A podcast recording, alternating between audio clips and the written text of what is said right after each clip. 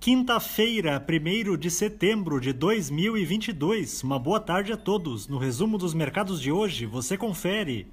O Ibovespa terminou o dia em alta de 0,81% aos 110.405 pontos, na contramão da maioria das bolsas internacionais, por conta do otimismo dos investidores com a divulgação do PIB brasileiro, que teve alta de 1,2% no segundo trimestre deste ano.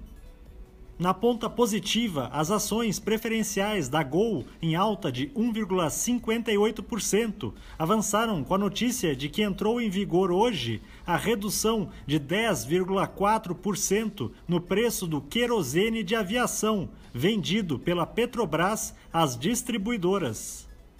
Na ponta negativa, as units da Clabin, em baixa de 1,22%, recuaram depois que a empresa informou que seu conselho de administração aprovou a tomada de até 800 milhões de dólares para financiar parte do projeto Puma 2.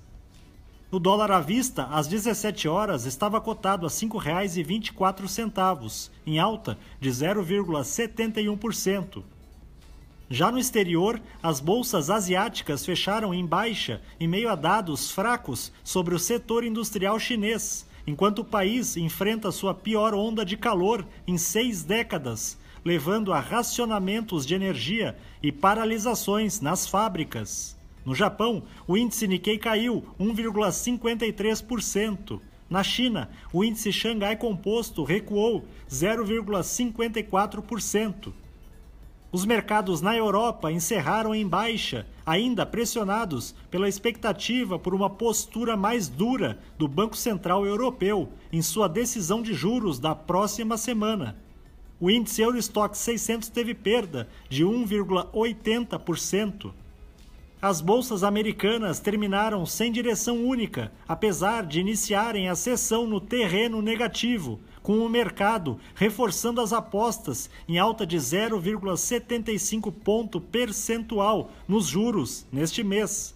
O Dow Jones subiu 0,46%, o Nasdaq teve baixa de 0,26% e o S&P 500 avançou 0,30%. Somos do time de estratégia de investimentos do Banco do Brasil e diariamente estaremos aqui para passar o resumo dos mercados. Uma ótima noite a todos.